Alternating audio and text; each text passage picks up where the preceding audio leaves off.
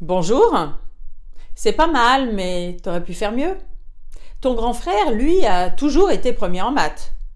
Quand on fait les choses, on les fait à fond. Évidemment, ce n'était pas toujours aussi clairement dit, mais si vous avez été dans un système familial, scolaire ou culturel, où ce que vous faisiez n'était jamais assez bien, le message intégré, c'est le terrible soit parfait. Et comme la perfection n'existe pas, vous risquez de travailler fort dans votre roue de hamster pour vous prouver ou prouver au monde entier votre compétence et être à la hauteur. Mais à la hauteur de quoi? Oh, le soi parfait n'était pas seul. Nous avons reçu plein de principes éducatifs via nos parents, l'école, le sport. Il y a par exemple aussi les messages de type sois gentil ou sois fort. Si vous êtes curieux, j'ai fait différentes vidéos sur ces injonctions et leur impact dans notre vie. Donc aujourd'hui, je vous parle d'injonctions, de drivers et de tous ces messages inconscients qui nous polluent souvent la vie. Les concepts de permission, d'injonction ont été développés dans le grand courant de l'analyse transactionnelle. Il s'agit de messages inconscients, verbaux ou non verbaux, délivrés par les figures parentales et l'environnement à l'enfant qui va en sélectionner et interpréter certains. Habituellement, on liste 13 injonctions et en voici quelques-unes pour comprendre comment cela peut structurer notre vision de nous-mêmes et du monde. N'existe pas, c'est-à-dire sois transparent, fais-toi oublier. Ne sois pas toi-même, fais comme tout le monde ou comme ton père, ta mère. Ne sois pas un enfant, ne t'amuse pas, la vie ce n'est pas drôle. N'aie pas de valeur, sois modeste, ne te mets pas en avant. Un sujet passionnant où tout le monde se reconnaît.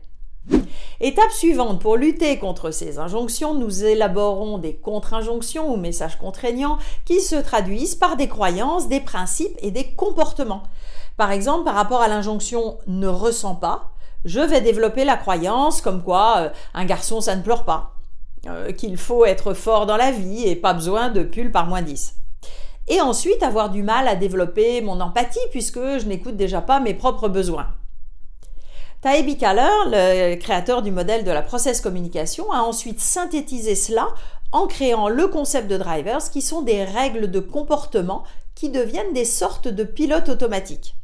Il y en a cinq, sois fort, fais des efforts, fais plaisir, dépêche-toi et enfin, sois parfait. Donc parlons du driver sois parfait et comment il se traduit dans notre vie. Vous vous souvenez, dès l'enfance, nous baignons dans des tas d'injonctions, et en l'occurrence, le soi parfait est tellement présent partout qu'on ne s'en rend même plus compte. Avoir des bonnes notes à l'école, surtout dans le système scolaire français traditionnel, cumuler les diplômes, faire de la top qualité. Donc, nous sélectionnons et interprétons ce qui se passe autour de nous, puis nous développons des croyances et des stratégies d'adaptation. Si être le ou la première de classe, ou en art, ou en sport, c'est une stratégie qui fonctionnait bien pour recueillir de l'attention, je l'ai peut-être surdéveloppée.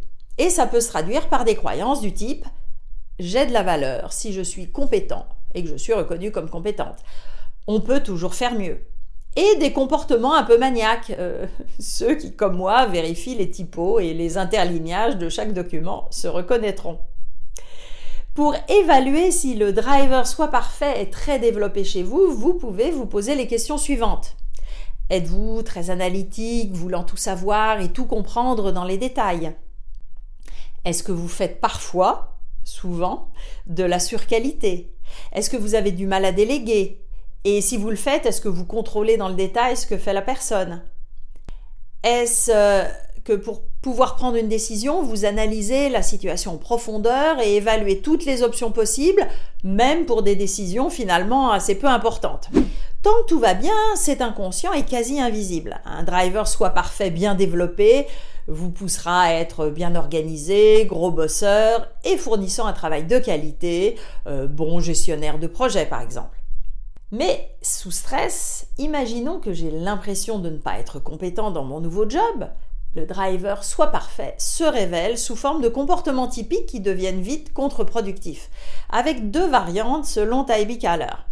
Le soit parfait vis-à-vis de moi-même, je surdétaille, je pinaille, je n'arrive pas à prendre des décisions car je n'ai pas assez d'informations et j'ai du mal à déléguer pour être sûr que ça sera bien fait, c'est-à-dire à ma façon. Et le soit parfait vis-à-vis des autres, je ne suis jamais satisfait, je focalise sur ce qui ne va pas et éventuellement je donne des leçons sur comment il faut faire. Par exemple, dans une prise de poste, je me plonge dans le travail, les chiffres, j'analyse la situation de long en large en oubliant de soigner mon intégration et mon réseau. Et dans la version soit parfait vis-à-vis des autres, je critique, euh, pardon, je fais des recommandations d'amélioration sans trop de gants. Si vous combinez cela avec un autre message contraignant, par exemple, sois fort ou fais des efforts, je vais travailler comme une folle et ou ne jamais me plaindre, ce qui peut conduire à l'isolement et même l'épuisement professionnel. Certaines personnes autour de vous peuvent en profiter en vous déléguant de plus en plus de dossiers. C'est tellement confortable, euh, d'autant que vous êtes content de cette marque de confiance ou de reconnaissance de vos compétences, et vous chargez vite la mule. Si vous avez vécu le burn-out du Superman euh, ou de la Superwoman perfectionniste, vous savez de quoi je parle. Donc vient la question fondamentale, comment je gère et utilise au mieux mon driver soit parfait. La première étape est de prendre conscience du soi parfait et de son impact dans votre vie, positif et négatif, et de repérer vos comportements typiques qui y sont associés, d'où cette vidéo. La deuxième étape, c'est de travailler au rééquilibrage de ce message contraignant en intégrant et en valorisant des permissions libératrices. Par exemple, euh, j'ai le droit de ne pas tout savoir, je peux demander de l'aide et être quand même compétent. Pour ensuite changer vos comportements contre-productifs. Et ce n'est pas toujours facile, car ça peut être bien ancré en vous et chez les autres. Cela veut dire notamment travailler sur vos croyances perfectionnistes en les challengeant. On peut toujours faire mieux. Qui a dit ça? Ça vient d'où?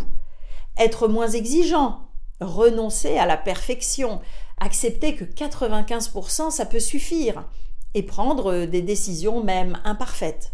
Apprendre à dire non pour gérer votre charge de travail et mieux déléguer, et développer votre lâcher-prise, en vous préparant à gérer une certaine résistance en vous et autour de vous, car c'était sans doute bien confortable pour certains. Vous êtes reconnu dans le driver soit parfait si vous avez pris conscience que c'est urgent pour vous de travailler sur le sujet, pour votre équilibre de vie, pour de meilleures relations interpersonnelles, le coaching peut vous aider. Contactez-nous. Et si vous êtes déjà sur la pente du burn-out, consultez rapidement votre médecin. Si ces sujets de psychologie appliquée et de coaching vous intéressent, abonnez-vous maintenant à ma chaîne en activant les notifications pour être prévenu des prochaines vidéos et vous pouvez vous inscrire également à ma lettre d'inspiration mensuelle avec le lien ci-dessous. À bientôt!